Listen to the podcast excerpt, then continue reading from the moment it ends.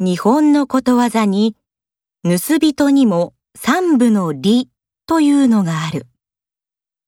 この場合、三部は十分の三。理は物事の理由を表す。つまり、たとえ泥棒であっても、30%くらいは納得のできる理由がある。だから、どんなことにも無理に理由をつけることはできるという意味だ。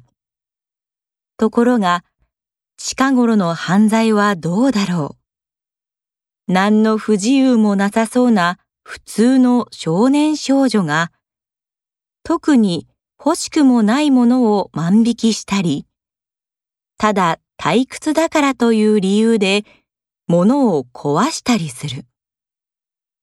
なぜそういうことをした？と聞いても、彼らは別に、なんとなく、などと答えることが多い。先日のコンビニ強盗をした高校生も、ただスリルを楽しむためにやったということだ。また、最近は騒ぐなというような言葉もなく、いきなり暴行し、金などを奪う犯罪も多い。これなどは、被害者を全く人間扱いせず、効率のみを考えたやり方である。